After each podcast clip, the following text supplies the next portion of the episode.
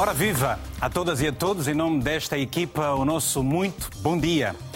Começa agora mais uma edição do programa Tenha Palavra aqui na RTP África. Mais de 150 milhões de brasileiros espalhados pelo mundo voltam a ser chamados no dia 30 deste mês para escolherem o novo presidente, Jair Bolsonaro ou Lula da Silva. Um deles vai liderar os destinos da República Federativa do Brasil nos próximos quatro anos.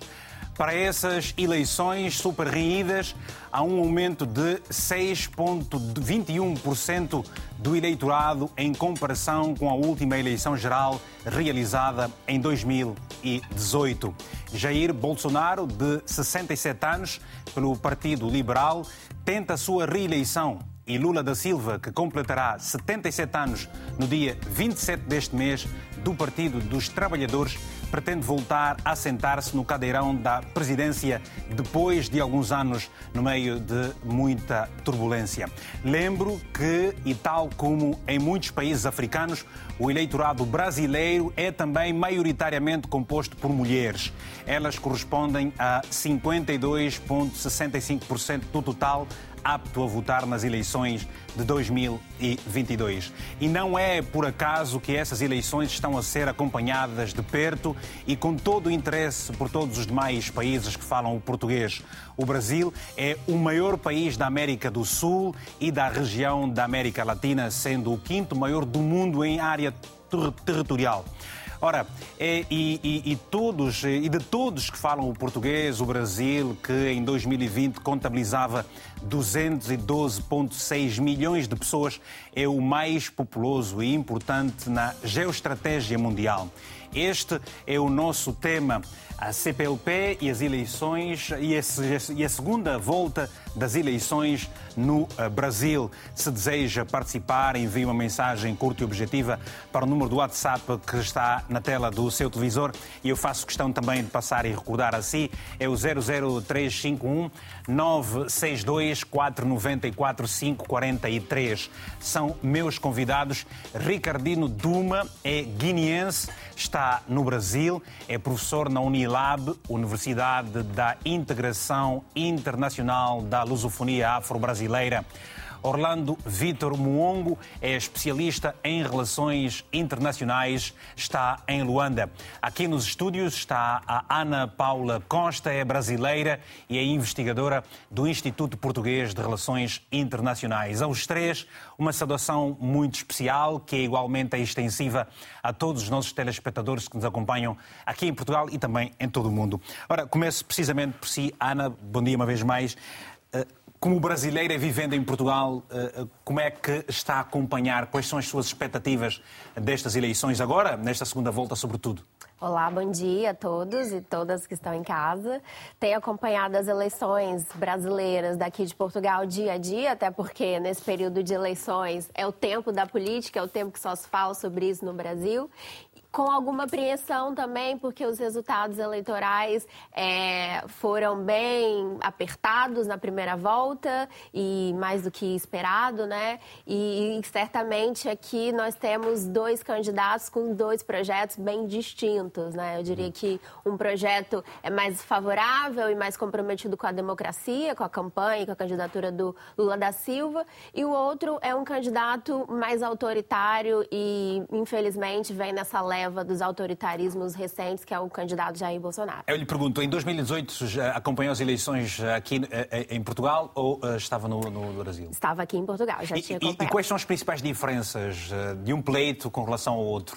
A principal diferença aqui em Portugal, em Lisboa, sobretudo, foi que Bolsonaro saiu vitorioso em 2018 no eleitorado aqui de Portugal e saiu muito vitorioso, ou seja, foi expressiva a votação de brasileiros nesse candidato naquele ano.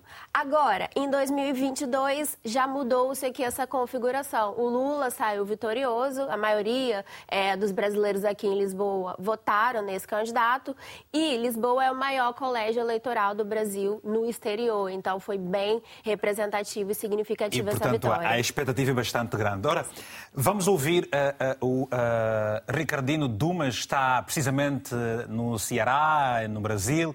Ricardino, eu pergunto, como é que um africano estando no Brasil tem estado a acompanhar a seguir de perto essas eleições? O que é que se sente? O que é que se diz? Quais são as expectativas? Obrigado, Vitor Hugo, por esta oportunidade e a RTP. A expectativa é grande, porque trata-se de duas narrativas, como bem dito aqui pela investigadora Ana. A primeira centrada eh, na ideia de uma política liberal excessiva, eh, enfatizando, por exemplo, a, a, política econômica do atual ministro da Fazenda, Paulo Guedes, e a segunda narrativa do PT, do candidato Lula, eh, centrada na ideia da defesa da democracia, das regras do jogo, das instituições, retomada de investimentos sociais, diálogo e entendimento como caminho para a estabilidade e, particularmente, é uma narrativa que desloca-se um pouco da eleição passada, da qual Lula foi eleita, em que a centralidade eh, do sindicalismo, de um certo postura eh, radical e de críticas às diretrizes externas do FMI e do Banco Mundial fazia-se muito presente. Nas eleições, o Bolsonaro, particularmente, a saber, enfatiza o, uma propagação de um sentimento anti-PT através do discurso da corrupção. Não é por acaso que o, o antigo primeiro, o antigo ministro da Justiça e um dos expoentes máximos dessa propaganda da corrupção contra o PT é retomado neste momento no campo de embate política, nomeadamente o Sérgio Moro. Então, nós estamos é, efetivamente perante um cenário que aponta, do ponto de vista da política externa, da centralidade da possibilidade de, de, de de Lula da Silva para as políticas de desenvolvimento econômico como uma das bases centrais da política externa brasileira, o comércio exterior como outra pauta fundamental e a formação ou transferência de tecnologia e formação de espaço. Bom, basicamente, este é o cenário que se pode uhum. vislumbrar neste momento. Obrigado, Ricardino. Vamos ouvir então agora também o uh, uh, Orlando Vitor Muongo, a partir de Luanda. Orlando, uh, que eleições são essas para, do ponto de vista angolano, nas, nas, na perspectiva das relações internacionais? São, de facto, umas eleições mais renhidas e agora, nesta segunda volta, a segunda volta que pode ditar a reeleição de Jair Bolsonaro ou o regresso do Lula da Silva?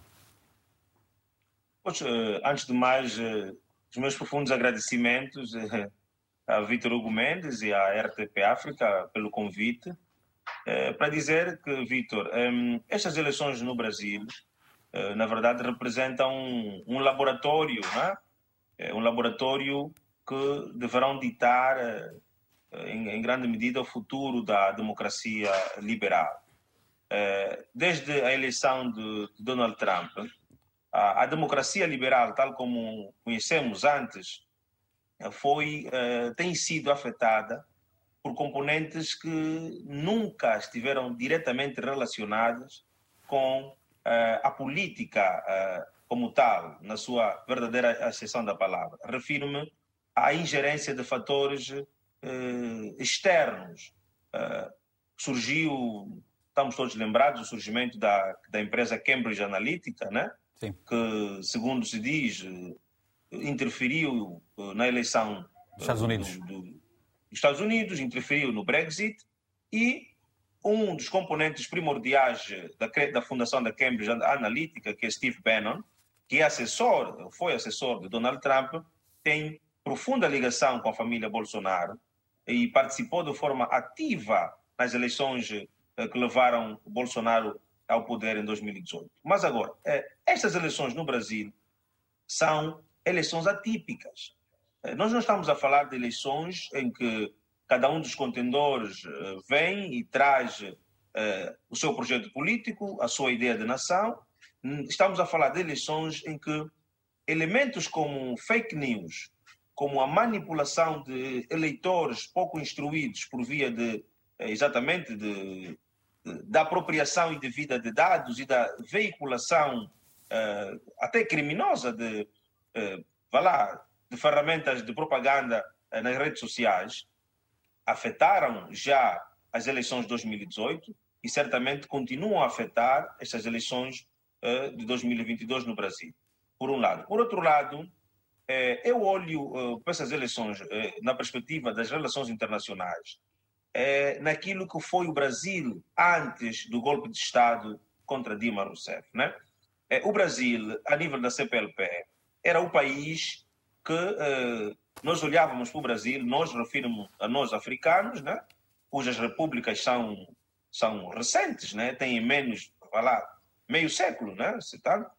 E nós olhávamos para o Brasil, um país de 200 anos, embora a sua redemocratização seja recente, dos anos, dos anos 80, depois da, do período de, de ditadura, ainda assim o Brasil era o país em que, salvaguardando as particularidades de cada região, uhum. o Brasil emitia um sinal de esperança em como tínhamos modelos eh, quer de assistências sociais, modelos de gestão da saúde pública, o Brasil eh, emitia para o mundo um sinal de, de até de simpatia.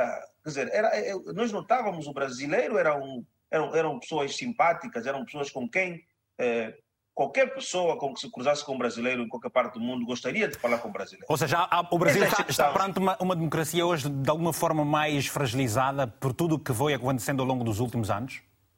Exatamente, o, o Vitor. O, o, golpe de Estado contra Dilma uh, e o facto do Brasil, um país de 200 anos, ter um sistema judicial que participou uh, numa eleição fraudulenta, que foi a eleição de 2018.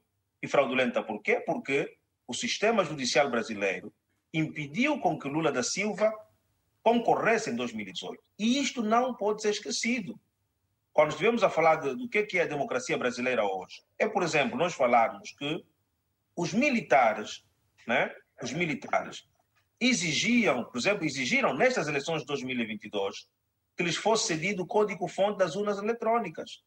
Isto não é muito divulgado. Vamos, vamos.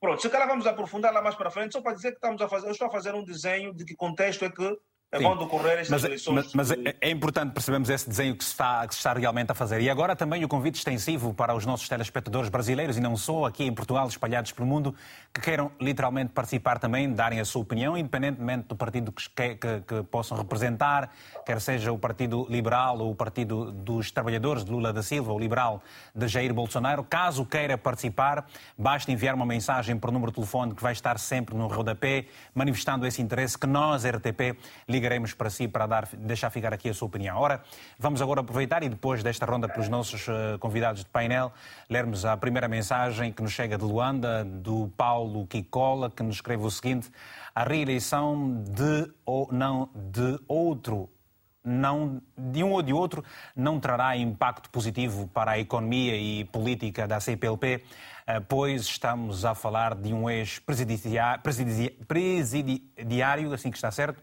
que nunca conseguiu reprimir a corrupção a, a, e de um ditador que nunca se preparou, a, preocupou em estreitar relações de amizade com a CPLP. Muito obrigado por essa mensagem. Uma outra também que nos chegou é do uh, Todd Jaft, a partir da Guiné-Bissau, que nos escreve o seguinte: Acredito que o Lula da Silva será o próximo presidente do Brasil. Apenas assim. E temos mais uma mensagem, chegou-nos de Cabinda, é do Lourenço Domingos Frank, eh, que escreve o seguinte: Espero que o Lula, apesar de ser o presidente mais amado pelo povo brasileiro, não ganhe as eleições sob pena de trazer de volta a corrupção no Brasil. Uh, Ana, eu lhe pergunto. Uh, está a haver no momento uma grande polarização destas eleições. Qual é o pano de fundo que acaba por causar tudo isso? Eu penso que o pano de fundo que traz essa polarização é o próprio contexto eleitoral, porque desde o início dessas eleições, Lula e Bolsonaro foram os principais candidatos. Né? Apesar de, no primeiro turno, haverem outros, outros. presidenciáveis, uhum. O foco sempre esteve em Lula e em Bolsonaro e a própria configuração do nosso sistema político partidário trouxe esse cenário. Agora, se nós formos falar de um contexto mais é, alargado, ou seja, mais anterior, eu penso que o Brasil ele vem fragmentado, eu não diria nem do golpe da Dilma, eu diria antes disso, porque em 2000... Influenciado por Donald Trump, como disse um bocadinho Orlando, Também tem uma a influência... política dos Estados Unidos externa acabou por eh, incidir de alguma forma nesta mudança do paradigma também tem uma brasileira. influência externa por conta dessa nova vaga de direitas no mundo, né? Nós não podemos tem estado muito radicais de alguma forma? Sim, sim, nós não podemos desconsiderar isso, mas o Brasil tem um cenário específico que começa com algumas manifestações antes de 2016, quando foi o golpe da Dilma, que foram manifestações que começaram a surgir ali de 2012, Mas é um 2013. golpe ou um impeachment, apenas isso? Isso vai depender da narrativa tem algumas pessoas que falam impeachment e outras pessoas que falam em golpe, mas. Mas hoje... a justiça diz que foi um impeachment. A justiça diz que a Dilma foi absolvida de todos os crimes contra pedaladas fiscais e outros tipos de, de acusações que ela sofreu. Pronto. Então, nesse sentido, nós podemos apostar que, de fato, houve aqui todo um contexto onde algumas forças políticas de poder se mobilizaram um para tirar. para que isso pudesse acontecer. Podemos encarar dessa forma. Agora, também temos que considerar que o impeachment dos presidentes é um mecanismo constitucional previsto na nossa Constituição. Isso pode acontecer. Uhum. Mas, dados os contextos onde a Dilma foi impeachment, vitimada, onde ela foi, é onde ela caiu, podemos aqui pensar que houve aqui uma, uma Ou seja, correlação e tudo isso acabou por uh, uh, criar esse efeito polarizado que está a acontecer para o Brasil neste momento? Dividiu, a, dividiu a sociedade brasileira? Como eu disse, isso aconteceu desde um pouco antes, que foi quando a Dilma teve, de fato, essa vitória contra o Aécio Neves no primeiro turno de 2014, no segundo turno, desculpa, de 2014, e ali já começaram alguns movimentos para poder dizer que aquele não era o resultado esperado das urnas. Por exemplo, o questionamento contra os resultados das urnas eleitorais do Brasil, ele não é exclusivo do governo de Bolsonaro, muito embora ele tenha reforçado isso e faça com mais força. Mas a questão, o próprio a questão, a questão, a questão Neves... do voto eletrônico, que existe desde dois, 1996 sim, e, portanto, sim. nunca foi antes Seguro, contestado, eh, agora põe-se em causa também. Já foi antes contestado, como eu disse, com o Aécio Neves, quando ele pediu para poder fazer recontagem de votos quando saiu perdedor das eleições da Dilma. E esse todo cenário, ele vem com algumas manifestações naquele momento contra é, alguns é, é, contextos da universidade, reivindicações do passe livre, que aconteceu no Brasil. Então, desde 2014, eu diria que a nossa democracia ela vem seguindo desestabilizada, muito embora nunca tenhamos rompido com esse pacto e com esse passado é, ditatorial, mas esse marco de 2014 vem fragilizando a nossa democracia e já havia ali um cenário de polarização, eu diria, entre direita e esquerda. Uhum. Depois, mais recentemente, a partir de 2018, vem Esta criando polarização essa polarização... direita esquerda, o que é que acaba por ser mais radical? É uma esquerda, uma direita mais radical que a esquerda? Eu diria que a direita é mais radical que a esquerda no sentido da mobilização que tem sido feita. Armas, agressões, violência. Isso, no Brasil, não é exclusivo, obviamente, da direita radical, mas os episódios, eles são maioritariamente vindos da direita, da extrema direita, eu diria assim. Até porque a direita democrática no Brasil, ela saiu até perdedora dessas eleições, porque houve um grande espaço para a direita radical, para extrema-direita no Brasil. Muito bem. Vamos querer perceber exatamente as lições que os países que falam português em África poderão tirar destas eleições do Brasil. Luís Felipe, a partir de Luanda, está precisamente em Angola. Luís, muito bom dia. Tem a palavra, se faz favor. Muito bom dia, Sr. Vitor Gomes. Bom dia, Luís Felipe. Eh, como está? É, graças a Deus eu estou bem. E o Sr. Vitor, como está? Maravilhosamente bem todos os dias da minha vida. Quando não está bem, também está-se bem. Ah, está bem. Isso é mais importante. Vamos a isso, Luís. Estamos a falar sobre a CPLP e a segunda volta das eleições no Brasil. O que é que lhe parece? Quais são as suas expectativas? Está, tem estado a acompanhar isso diretamente?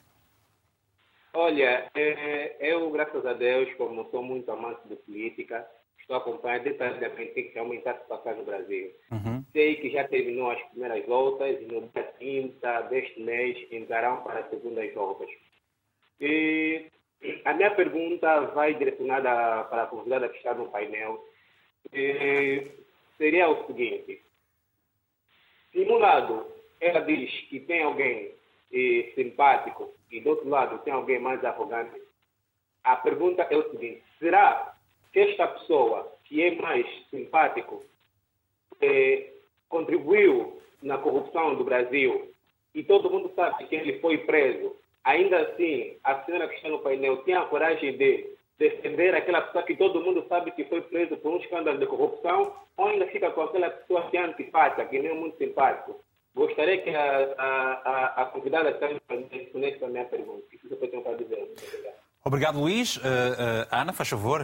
Claro, não é uma questão de antipatia ou simpatia, uma questão de comprometimentos com as instituições brasileiras e com a democracia brasileira. E nesse momento nós vemos que o Lula tem esse comprometimento. O Bolsonaro levou os militares do poder, o Bolsonaro, em várias vezes, ele incitou as Forças Armadas para poder criar o caos no Brasil e ele tem um discurso autoritário e isso é um fato, é um fato incontestável. Agora, nós também temos que olhar para outros fatos. De fato, o governo do PT PT teve dois escândalos de corrupção muito marcantes da sua história, que foi o Mensalão e foi o Petrolão, não é? O Lula, em outros momentos, foi acusado, foi condenado e, nesse momento, ele foi isento é, de todos os processos que ele sofreu. Não quer dizer que é, não houve corrupção. A corrupção ela é, infelizmente, um problema de todo o sistema político. No governo do PT, certamente houve corrupção e temos aqui casos, não podemos negar isso. No governo de Bolsonaro também houve casos de corrupção. Uhum. Houve caso das achadinhas. Houve o caso, por exemplo, de interferência dos seus filhos no poder. Houve o, carro de, o caso de orçamento secreto, onde só em 2022 mais de 32 bilhões de, de reais foram direcionados, não sabemos para onde, para poder sustentar uma base de apoio que o Bolsonaro teve no Congresso. Portanto, não é um caso de antipatia ou uhum. antipatia de um candidato ou outro. É um caso de fatos, é um caso de realidade. Obrigado. Uh, uh, Ricardino, uh, que lições é que a CPLP podem estar a tirar destas eleições brasileiras, conforme elas estão a acontecer, venha a ser qual for o resultado?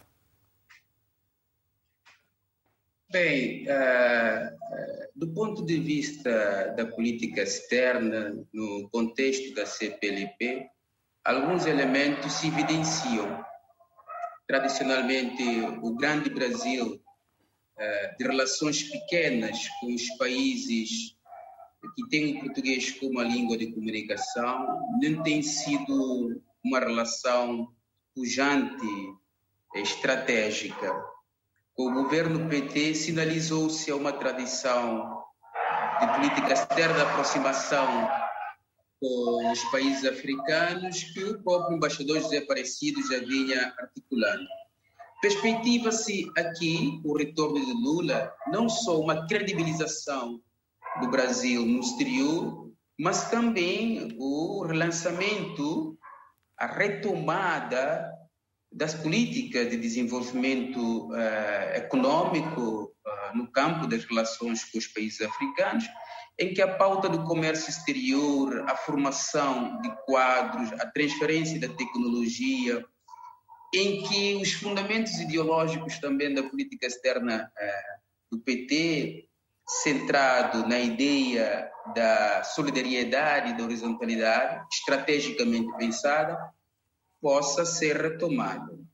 Eh, jornalista eh, Vitor, colocaste aqui um elemento muito interessante que nos remete mais uma vez a, a questões internas, a dinâmica eleitoral interna. O, a narrativa do, do, Lula é uma narrativa de aproximação uh, cada vez mais incessante com os movimentos sociais, com a sociedade civil, particularmente na relação de gênero, como bem colocaste. O peso eleitoral das mulheres são bastante significativo no Brasil. Outro elemento muito interessante nessa eleição, que distanciaria também o candidato Lula do candidato uh, Bolsonaro do partido PL, é a relação entre a política e a religião. Aqui há variáveis interessantes que podem trazer, uh, a retomar e reforçar a própria dinâmica da E hoje vemos, vemos a questão dos evangélicos muito forte também, a atitude dos evangélicos muito forte nestas eleições agora. Todos eles presentes e, e, e aliando-se cada vez mais a Jair Bolsonaro, por exemplo. sendo o, Brasil, sendo o Brasil, que até então sempre foi considerado um país uh, muito forte também, né? do ponto de vista religioso Exatamente. mesmo. Exato. Há uma dinâmica aqui de um país tradicionalmente católico. Católico, pois para uma reconfiguração de emergência e concitação de novas regiões, inclusive com dinâmicas eleitorais em regiões tradicionalmente, do ponto de vista do peso eleitoral, vistos como regiões eh, de apoio social do PT.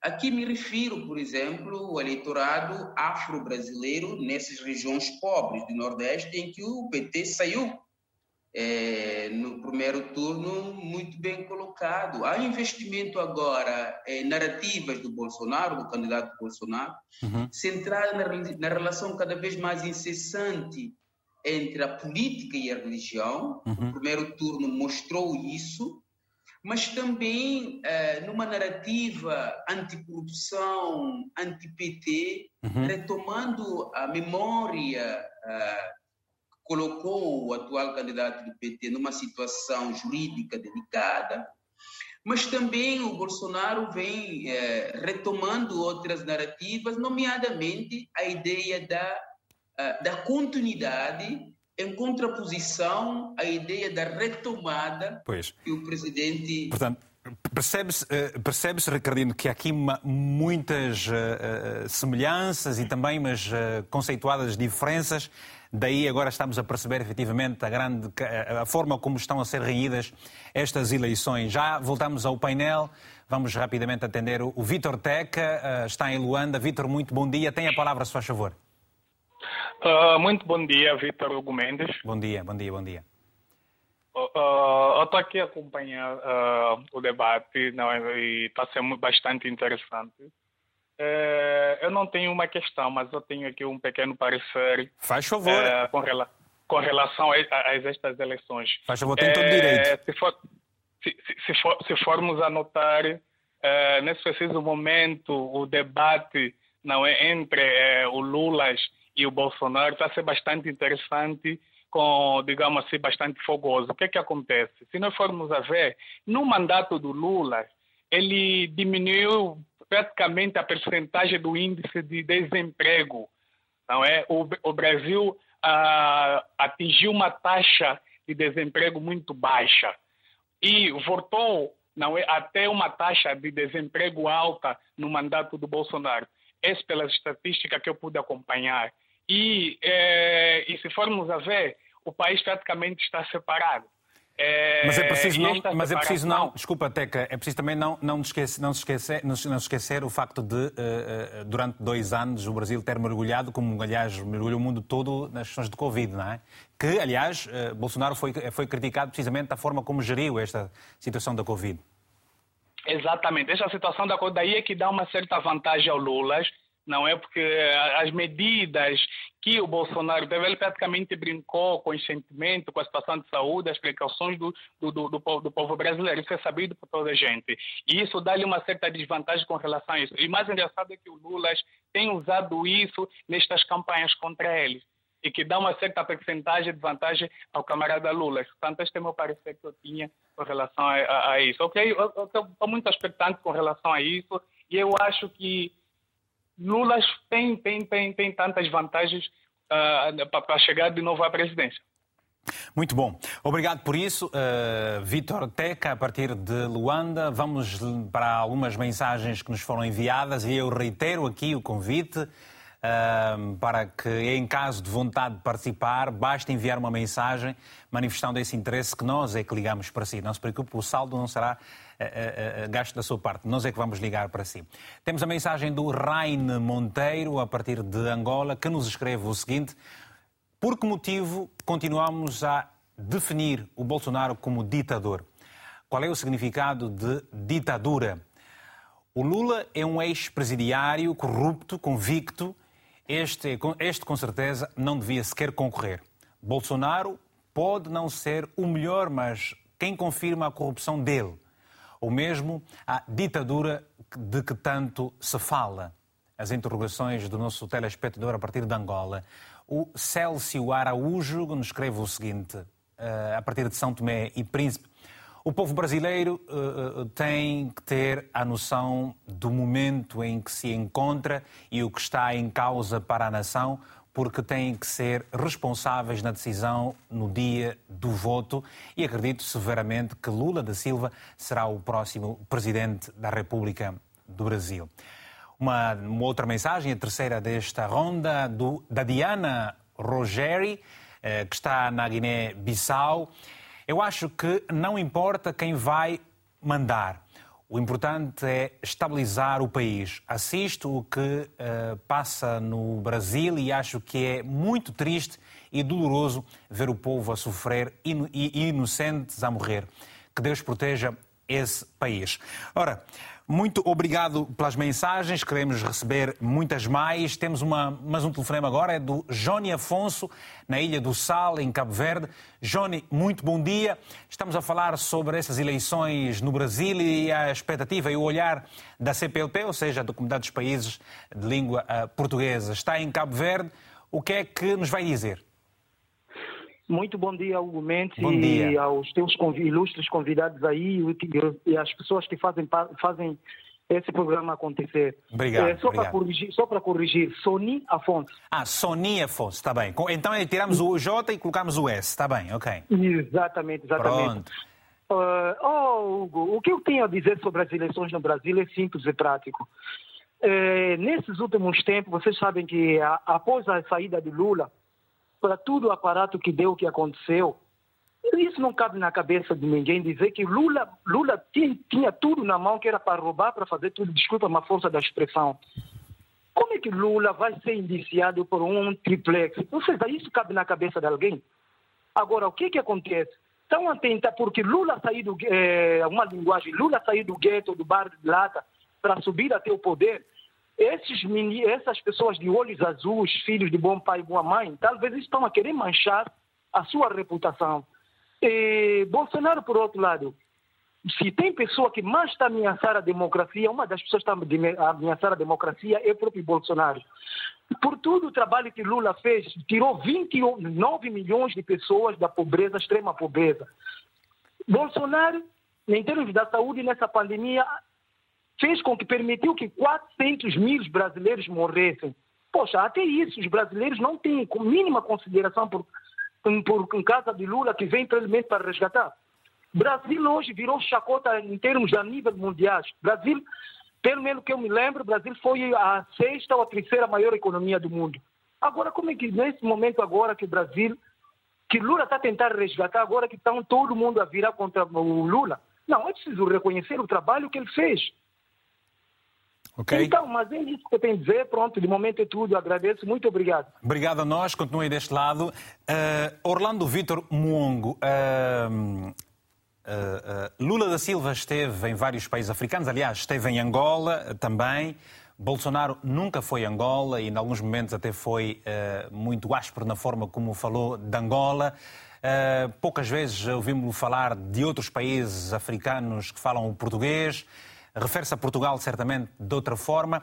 Eu lhe pergunto qual é o ponto destas eleições, qual é o presidente que uh, uh, uh, os países da CPLP esperam que o Brasil tenha, dado que o Brasil faz parte dos BRICS, é o país que fala o português mais populoso do mundo, na geoestratégia mundial tem uma voz muito forte nas, mesmo nas Nações Unidas.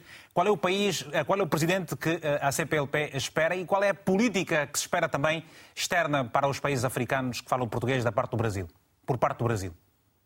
Uh, meu amigo Vitor, eu vou responder essa questão, mas permita-me mesmo que eu antes faça uma, uma parte. Está nos seus cinco minutos. Um, exatamente. Uh, a parte que eu quero fazer é relativamente a, ao poder, exatamente ao poder da manipulação ao poder da mentira uh, e, como é que uh, as novas tecnologias hoje são usadas para uh, desinformar pessoas menos esclarecidas, né?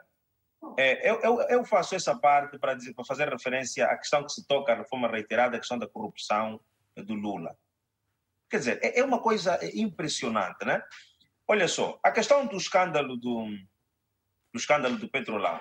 E as pessoas, às vezes, quando vêm a público, têm que pesquisar, estudar os dossiês, ver que parte considerável, e tem uma brasileira aí no estúdio, né, de indivíduos que estiveram envolvidos nesses escândalos de corrupção, eram do PL, o partido do Bolsonaro.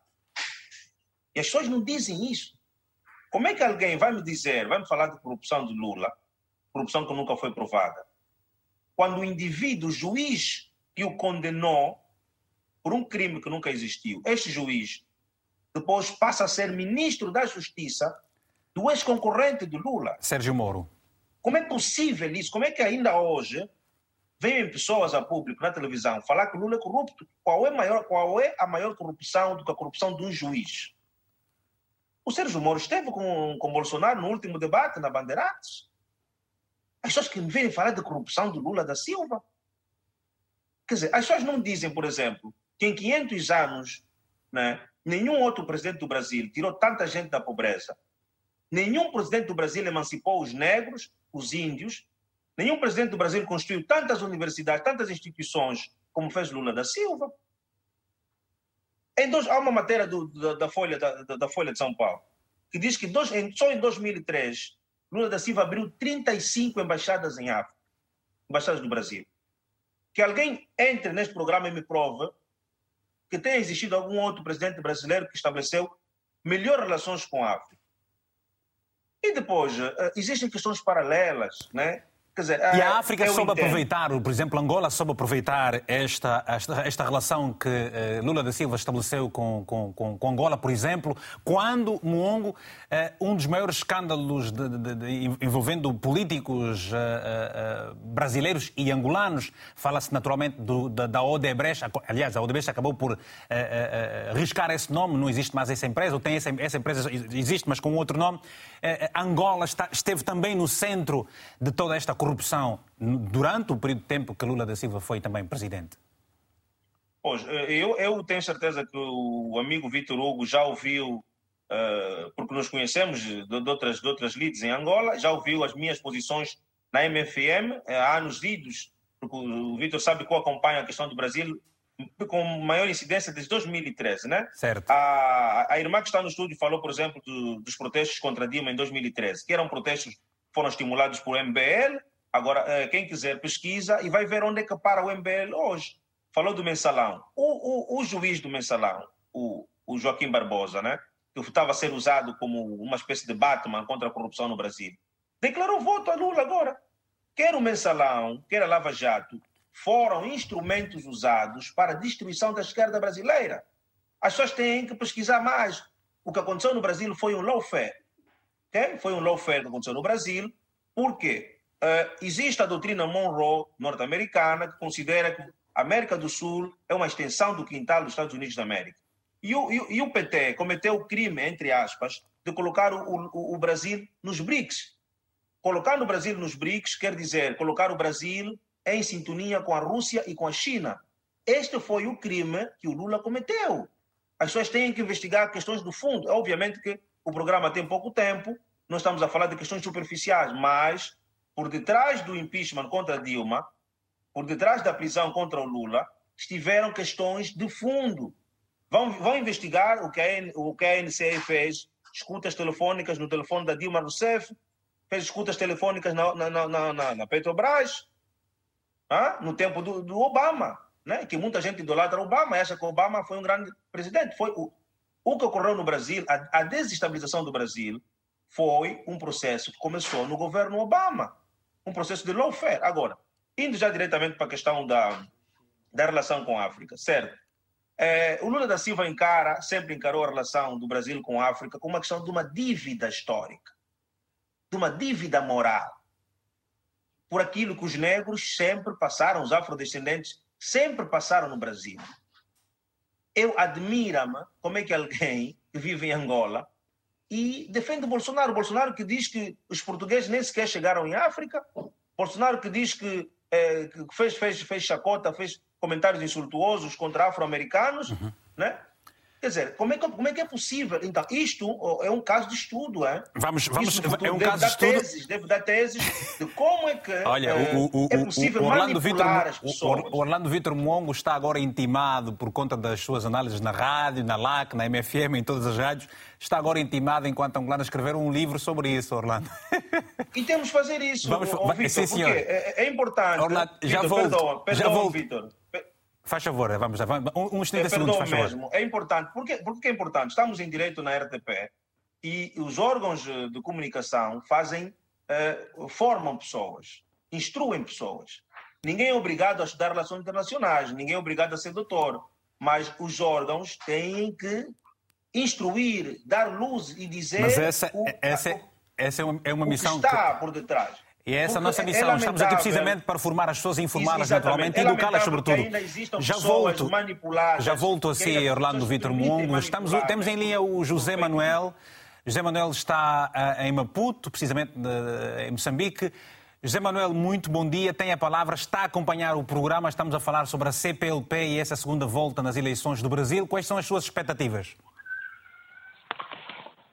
Está uh, sim. Bom dia, Vitor bom dia. Mendes. Bom dia a todos os convidados que estão no painel. E aí está tudo maninga porreiro ou nem por isso? Está tá, tá, tá tudo fixe aqui. Está bem, aqui também está. Hoje um trânsito infernal por Lisboa, muita chuva, mas estamos tudo, está tudo muito bem. E então, José? Uhum. Sim, uh, tá, tá, tá, estou aqui a acompanhar, apesar que liguei a televisão um pouquinho tarde porque acabei de chegar em casa, então não, não comecei a acompanhar logo do início e não, não estou bem lá por dentro. Mas isso é Mas, é muito simples, é, estamos a falar sobre as eleições no Brasil, tem estado a acompanhar essas eleições brasileiras, o que é que pensa delas enquanto africano? Sim, tem por acaso sim tem. Mas o que acontece é o quê? É, é, o que eu vejo muito é, é, é mais ataques diretos. É, é, ver um Bolsonaro que ataca diretamente e, e, eu, eu, creio que o Bolsonaro está meio perdido no meio de, de, de, dessa campanha, principalmente tanto do primeiro turno e nesta do segundo turno, porque ataca mais a corrupção do Lula, não é? É uma corrupção, conforme disse aí, não conheço, não conheço aí o nome, mas do senhor há pouco que estava, acabou de falar, em que o Bolsonaro ataca mais o, o, a corrupção de Lula e uma corrupção que até agora, até, até então, não é provada, certo? E, e, e, Mas isso é o mais normal, José Manuel, isso é o mais normal. Nos debates, os que os contendores têm de fazer é explorar os pontos fracos um do outro, é normal. Não, mas ali, é, eu acho que perante um debate, é, é mais trazer proposta daquilo que ele tem para oferecer e não para atacar somente, porque não, não vi ainda, em, em, em, vários debates que eu já acompanhei pelas redes sociais que foi publicada, não vi ainda um, uma proposta em que o Bolsonaro pôs para com o povo brasileiro e, e, e, e, política externa, né? aquilo que ele pensa da política externa, ainda não vi. Não vi, sinceramente. Não sei se já, já, já, talvez já foi publicado e eu ainda não tivera visto, mas digo assim, ao meu respeito, ainda não, não cheguei a ver. Okay. Então, é, vejo que é um Bolsonaro meio desfocado e, e, e, e agora ele tem uma, uma, um grande apoio da comunidade evangélica e isso tem muito lhe favorecido, porque vimos um Lula que também apoia a comunidade LGBT e, e, isso também desfocaliza um pouco, não é? é? Aquilo que são os valores morais que o Brasil tem, não é? A, a, a, ao apoiar, por exemplo, a, comunidade LGBT. Então é, é, é mais, é mais uhum. ataques diretos do que propostas de, de, de, para com o Brasil. Obrigado. Obrigado, José Manuel, pela sua, pelo seu telefonema aqui também. Temos agora mais uma chamada do Francisco Balanga, em Angola. Muito bom dia, Francisco Balanga. Muito bom dia, Dr. Vitor Gomes. Estou muito bem, obrigado. Olha, Francisco, nós estamos a falar sobre as eleições uh, no Brasil, esta segunda volta que terão lugar no dia 30 deste mês, mas a perspectiva é perceber como é que os países africanos falam português têm estado a acompanhar e quais são as suas esperanças ou expectativas. O que é que nos vai dizer sobre este tema? Bem, relativamente a este tema, os países, os, países africanos, em particular os, que fazem parte da, CPLP, certamente querem ou esperam que o presidente, o ex-presidente Lula volte a governar. Eu digo isso por quê? Porque é visível, era visível a vontade que o, o ex-presidente Lula tinha de estabelecer uma relação com os países da CPLP ou os países africanos. O que não se vê, o que não se viu ao que não se via do Jair Bolsonaro.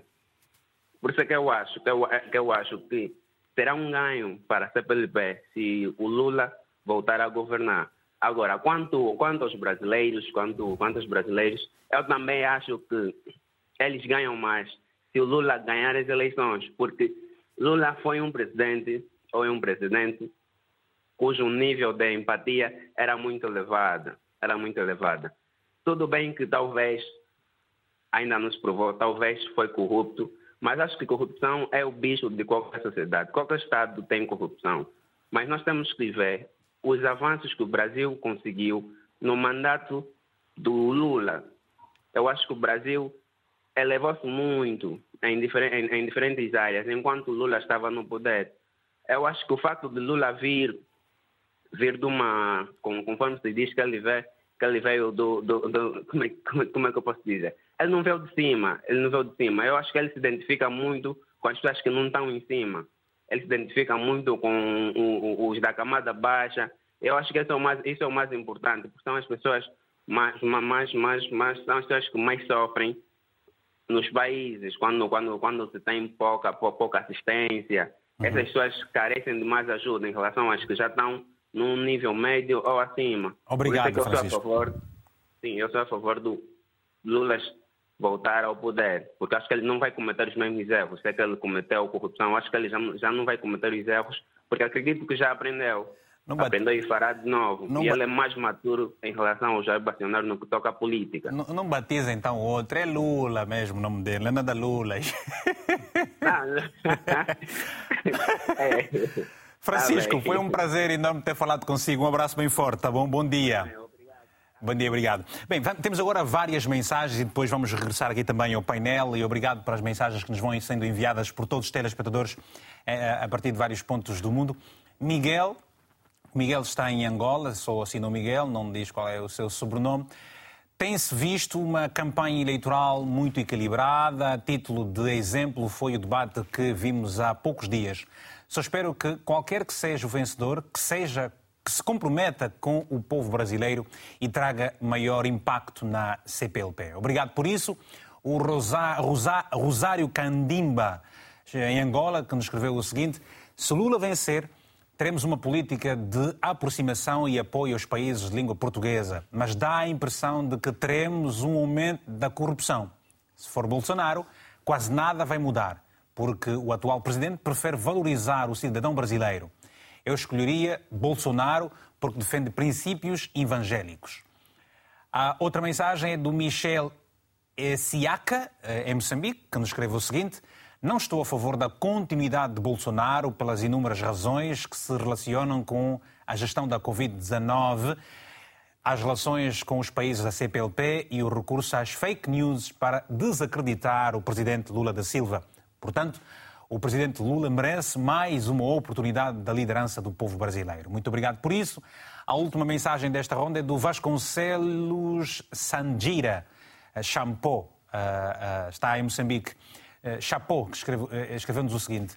O povo brasileiro precisa libertar-se do Bolsonaro, um presidente que promove a ditadura em pleno século XXI em pleno século XXI. Já o Lula, com toda a corrupção que pode ter eh, enfermado o seu mandato, os moçambicanos acreditam nele, porque nunca estivemos tão próximos do Brasil quando na altura do governo PT de Lula. Ok? As mensagens, muito obrigado por isso. Ana, muito foi sendo dito, muitas notas, muito olhar, muitos receios, mas é, é, há uma pergunta que, que, gostávamos de saber colocar e, e, e, ouvir a resposta relativamente ao assédio moral e, uhum. e no trabalho. Os casos nos últimos anos uh, despencaram bastante. As autoridades brasileiras estão muito preocupadas com isso tudo. O que é que nos pode dizer? Eu diria que para essas eleições, agora no segundo turno, um dos maiores desafios dos dois candidatos é expandir o eleitorado para além da sua base de sustentação. E eu começo a dizer isso por quê? Porque nós vimos aqui que a, a, a corrupção ela tem sido politizada, menos do que em 2018, porque nós vínhamos de uma, um período de lava-jato e aquilo estava muito em cima da mesa, agora menos, mas a corrupção ela tem sido politizada e é um tema dessas eleições. Uhum. O passado do Brasil com o mensalão e com petrolão está na memória das pessoas. Independente de quem foram os deputados que mais se envolveram, isso foi uma marca do governo do PT. Isso é reconhecido pelo próprio Lula da Silva, isso é reconhecido pelo próprio PT. O que, que aconteceu nesses governos é justamente o argumento do PT e do Lula. É que, nesse período, as instituições elas estavam mais independentes e mais fortalecidas para poder investigar casos de corrupção. Por isso foi descoberto. O que não aconteceu no governo do Bolsonaro, onde as instituições estão aparelhadas, não têm independência e são controladas pelo presidente. E foi até por isso que teve aqui uma quebra entre Bolsonaro e, e Sérgio Moro.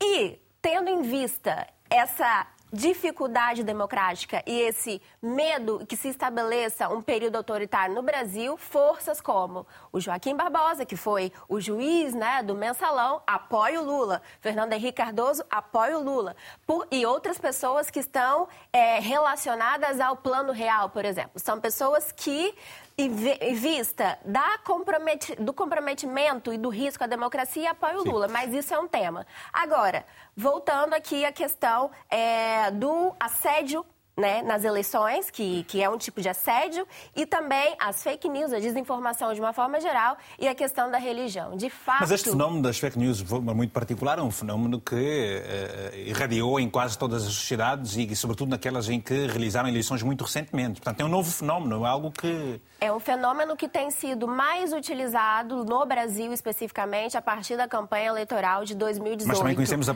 a força que o Brasil tem do ponto de vista de comunicação. Sim, Portanto... sim, mas é um problema, porque Também de fato... da sua própria grandeza, não é? Sim, mas é um problema, porque de fato muitas fake news estão sendo disseminadas para poder comprometer as eleições e manipular o eleitor. E isso tem sido feito no maior grau pela campanha do governo de Bolsonaro, que foi o marco da campanha dele desde 2018.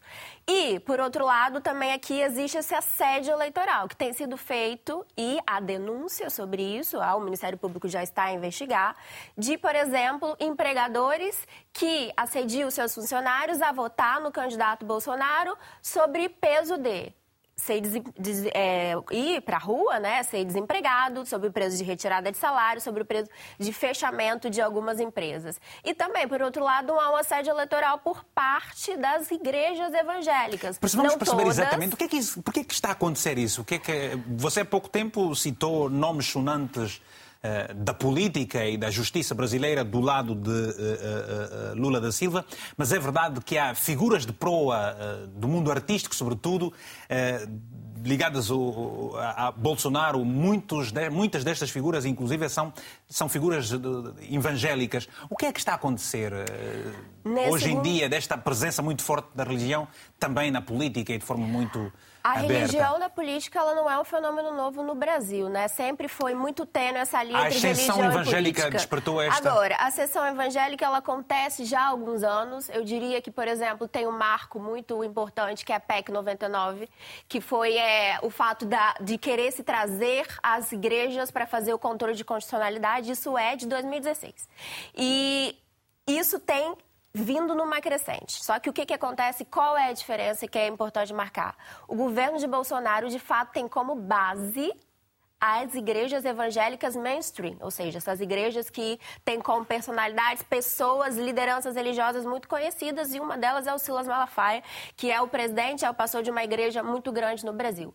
Essa é a novidade. As igrejas evangélicas, não todas, mas as que têm maior poder econômico, maior poder político, porque construíram ali, claro, ganhos de capital e ganho de, de fato, também pessoas apoiantes, têm como base o governo de Bolsonaro, sustentam o governo de Bolsonaro. Essa é a diferença para essas eleições. E aí entra também aqui a questão do assédio eleitoral.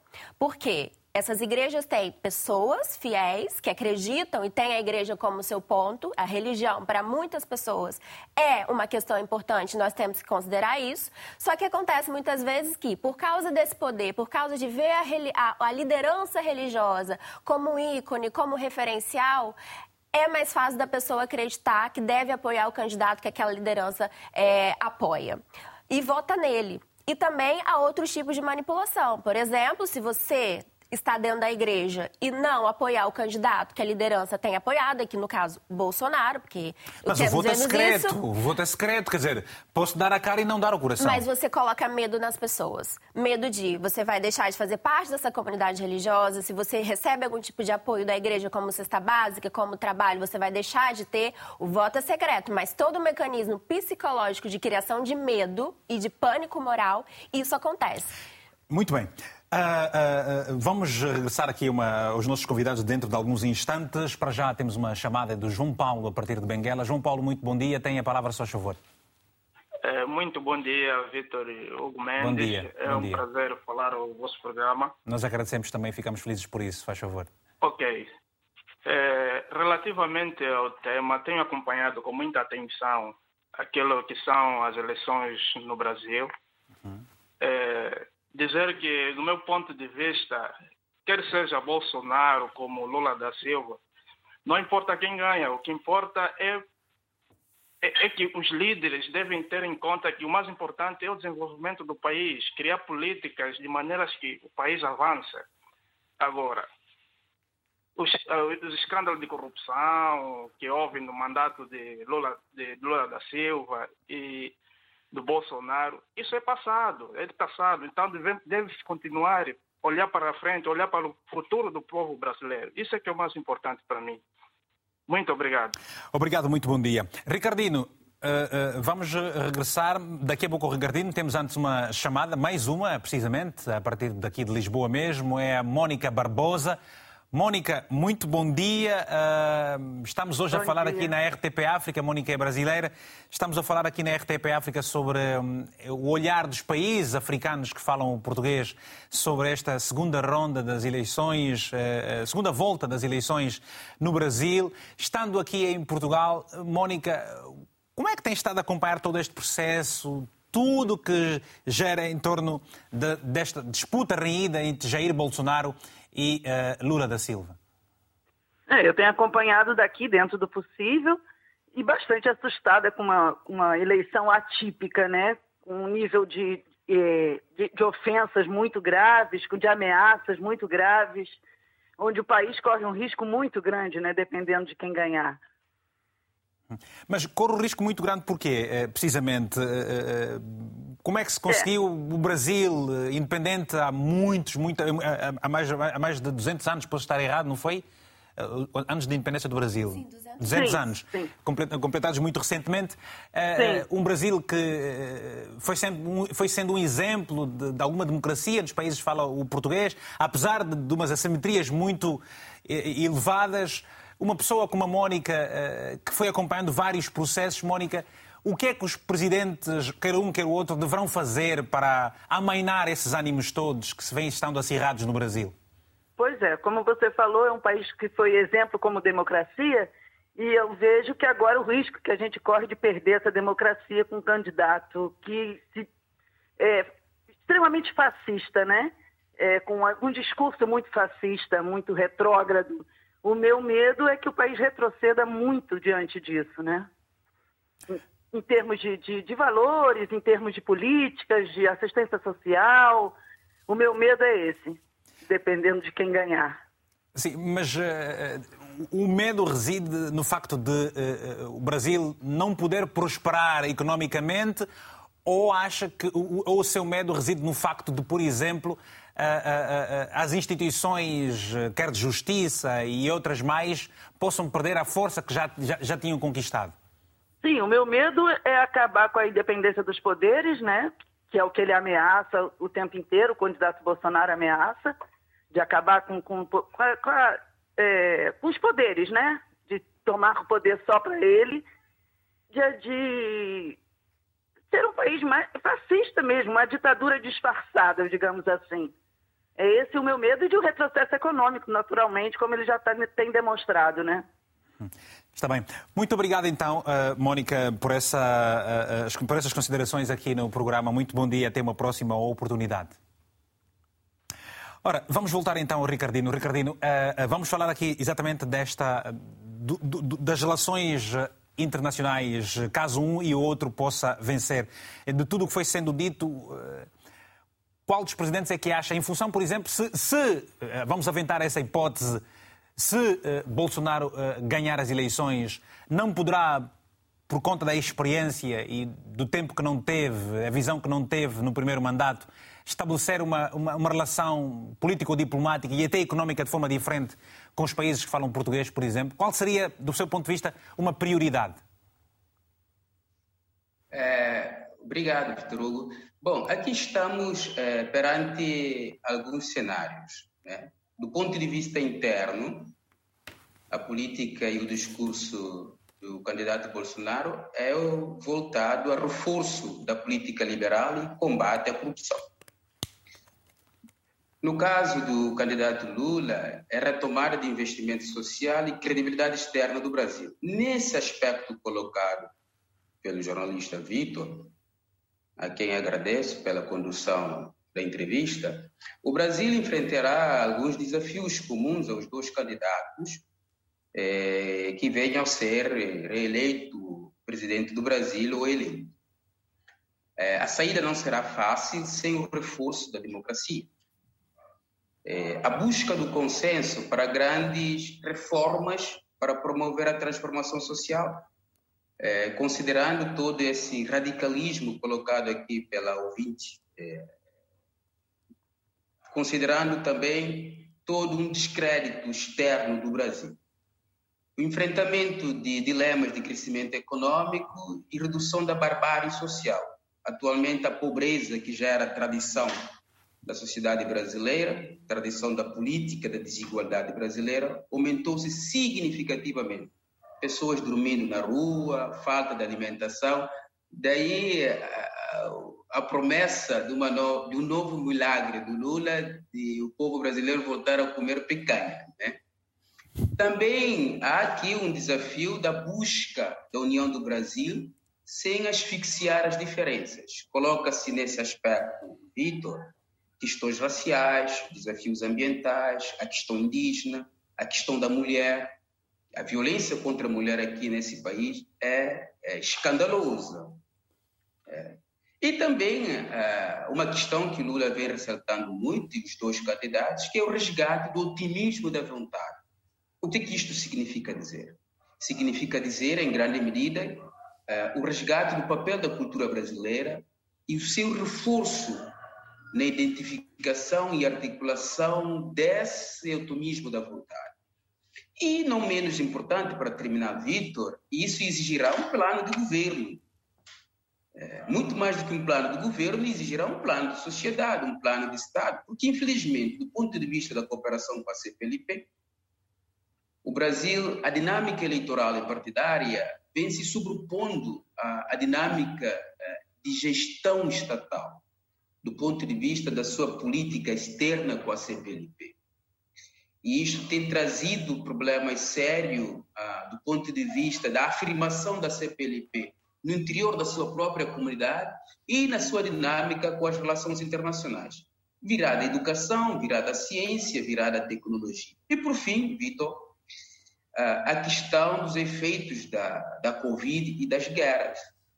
Então, a dinâmica internacional é, e os desafios que isto se coloca no Brasil e como também os países africanos vão se organizar para, de alguma certa forma, é, se colocar enquanto autores, mas não enquanto é, pedintes, não enquanto crianças na dinâmica internacional, enfrentando conflitos internos, por exemplo, a questão do Cabo Delgado, de Moçambique, a instabilidade institucional, apesar de um sucesso relativo das eleições recentes na Guiné-Bissau, os rumos que isso indica, não ainda muito definido do ponto de vista de uma agenda de política externa clara voltada ao Brasil, daí a Guiné-Bissau poderia alavancar a questão, por exemplo, do Atlântico Sul, a partir, por exemplo, de Bulama. Nós temos Bulama que é muito mais próximo à Europa do que Portugal, a Guiné-Bissau, do que Portugal a Cabo Verde, do que Cabo Verde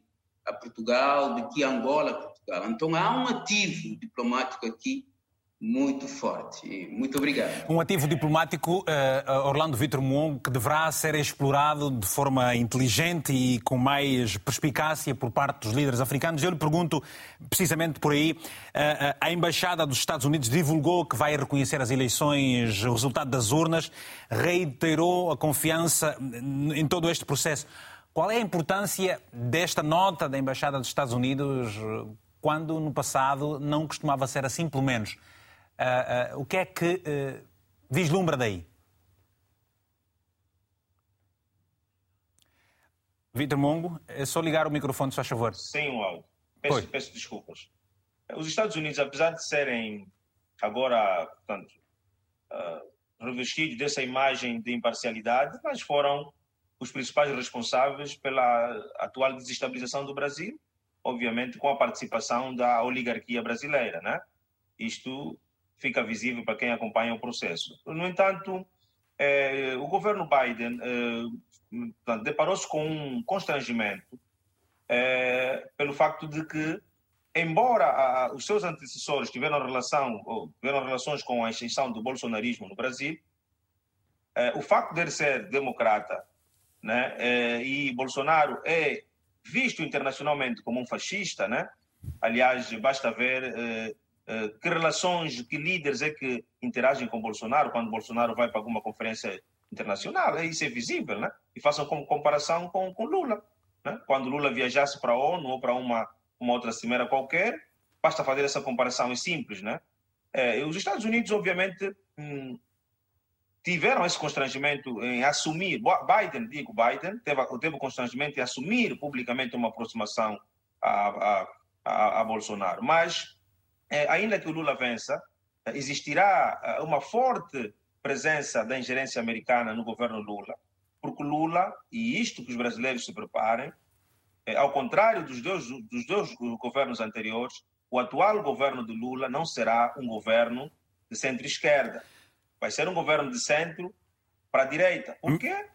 Porque ele teve que recorrer a alianças de, de, de setores da, da, da direita brasileira, mas, mas, mas eu gostávamos de olhar, olhar um bocadinho para aí, peço desculpas, Orlando, o facto de, por exemplo, estar a haver uma direita, eh, uma exceção da direita mais radical e depois eh, eh, você não acha que, por exemplo, este facto mesmo pode mudar o espectro político brasileiro? Quais serão os próximos, os, os, os futuros dilemas de Lula da Silva? Porque uma coisa é um facto, outra coisa é um contexto. Portanto, Lula da Silva volta, poderá voltar a governar num contexto completamente diferente. Isso não será Exatamente. O Lula terá muitos problemas, é, Vitor. Se o Lula vencer essas eleições, terá, terá, terá muitos problemas e arrisca-se, inclusive, em manchar o seu legado passado. Pelo seguinte: primeiro, primeiro é que essa, a soberania. Essa econômica... é a preocupação fundamental dessas, nessas, nessas Sim, situações. primeiro é que a soberania econômica do, do Brasil foi completamente dilapidada nos governos Temer e Bolsonaro. Muitos ativos com que o Lula contou no passado foram privatizados uns estavam em via de privatização. O próprio Congresso brasileiro também alterou o seu, o seu, o seu formato, portanto, e ali, e ali um ponto fulcral, não é? Vitor, e muita gente não percebe isso, e vejo muita gente a falar de corrupção do, do, Lula, e muita gente não percebe que um dos principais cancros da política brasileira é o Congresso brasileiro. Né? Basta olhar, basta olhar o que, que a Dilma, o que, que a Dilma Rousseff passou, passou o que, que causou o seu impeachment foi pelo facto de não ter cedido às chantagens de Eduardo Cunha. Né? Então, indo para Lula, eh, Lula vai ter muitos problemas porque teve que fazer alianças. Por isso é que era importante que o PT, eh, que Lula vencesse na, na primeira volta, não foi possível. Como a, a, a direita tradicional brasileira também não queria, e era preferível para a direita, para a, a, grande imprensa brasileira, né?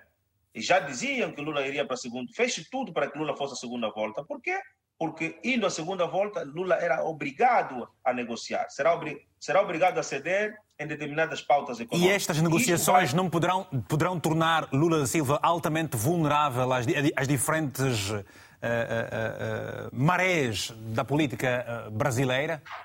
Obviamente, Lula, o Lula, embora ele afirme e reitere a sua posição de, de trabalhar, de governar para a vertente social, como ele sempre fez, embora quem observa isso com um olhar científico vai ver que nos governos Lula não foram só os pobres que ascenderam, mas nenhum empresário fez tanto dinheiro, nenhum empresário brasileiro ficou tão rico como ficaram no governo Lula. Na verdade, Lula foi um equilibrista, né? soube eh, corresponder com as necessidades sociais, eh, soube fazer correções de 500 anos de, de, de, de desprezo de, determinadas classes, no entanto, também não, não deixou ficar mal os, os, empresários. Só que a direita brasileira, a oligarquia e também a, a demência da classe média, que o próprio PT criou, Epa, isso é, são todas questões de estudo, né? É irônico que a classe média que o PT cria é que depois vai se virar contra Dilma Rousseff em 2013. Ora bem, indo para Lula para os Estados Unidos, Lula terá esse problema, mas os americanos estão tranquilos porque porque os americanos têm um tentáculo no Brasil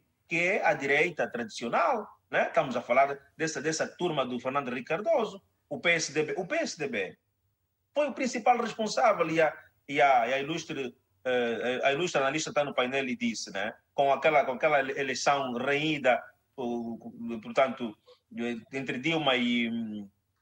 Ai, agora esqueci-me o nome. Pronto, o PSDB foi um dos principais responsáveis Aécio Neves, diz aqui a convidada. Aécio Neves, muito obrigado, peço desculpas, Aécio Neves, né? Então, foi daí, foi daí que tudo começou, né? E o PSDB, que foi o principal responsável, que criou as condições para que o bolsonarismo, para que a extrema-direita brasileira se apropriasse de um estado de tensão, de fratura da sociedade brasileira, uhum. este PSDB agora está uh, com Lula. E Muito vai, bem. caso Lula vença as eleições, vai cobrar. O Lula Vamos... terá que fazer cedências à direita. Uhum. E isso para os americanos está é, tranquilo, Vamos... nas calmas. Então os americanos, Vamos... se Bolsonaro vencer, eh, desculpa, Vitor, se o Bolsonaro vencer, os americanos mantêm-se na mesma, pois. Bolsonaro vai continuar a, ceder, a entregar tudo, né?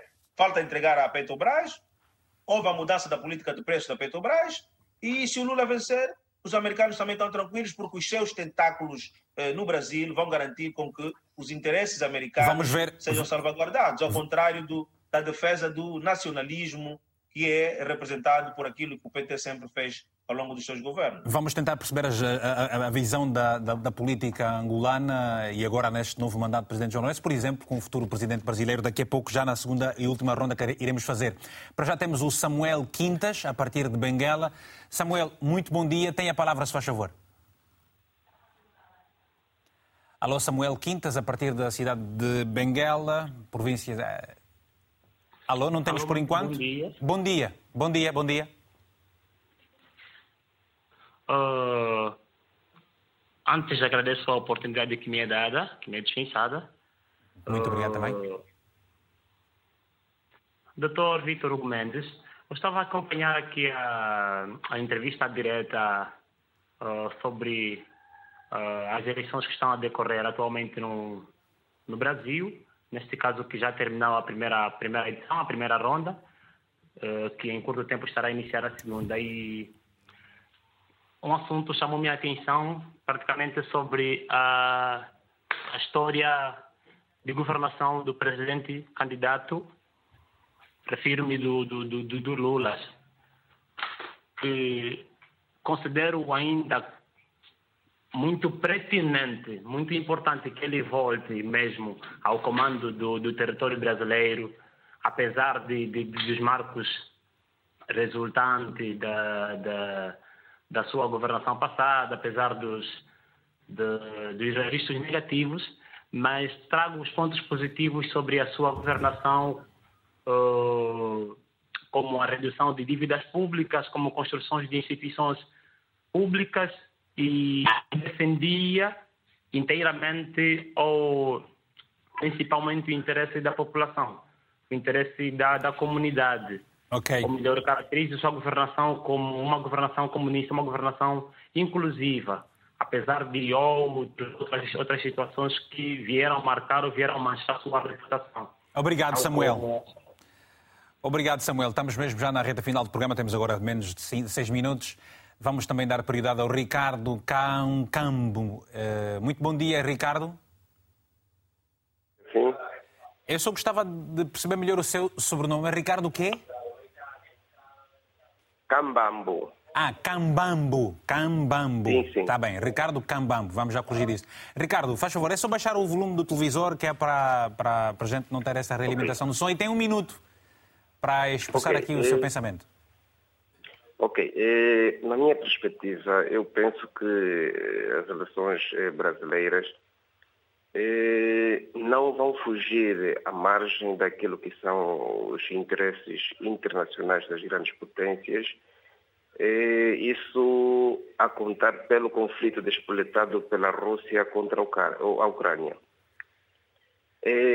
Hoje interessa mais para as grandes potências aqueles países que as suas políticas estejam voltadas para os seus interesses e eu penso que nessa vertente, eh, Bolsonaro penso que está em maior vantagens.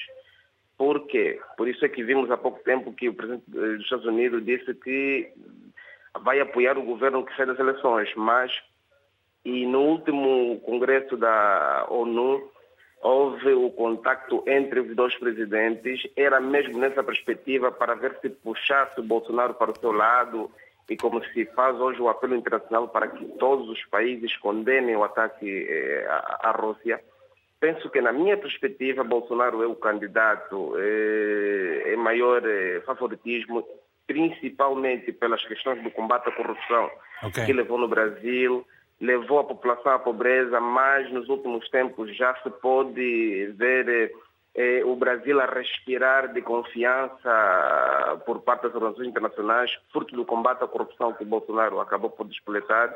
E penso que, na minha perspectiva, a população vai agir eh, em função mesmo dessas tendências. Ok. Ricardo Cambambo, muito obrigado. Um abraço bem forte para si. Até uma próxima oportunidade. Temos mais uma chamada, não temos chamada por enquanto, temos agora mensagens. Vamos rapidamente aproveitar e ler as últimas quatro mensagens que nos foram enviadas. Aliás, nos foram enviadas muitas mais mensagens, mas como devem, deverão compreender, é quase impossível passarmos eh, todas elas. Temos o António Manuel Simão, a mensagem do António Manuel Simão, a partir da província de Malange, da minha terra querida.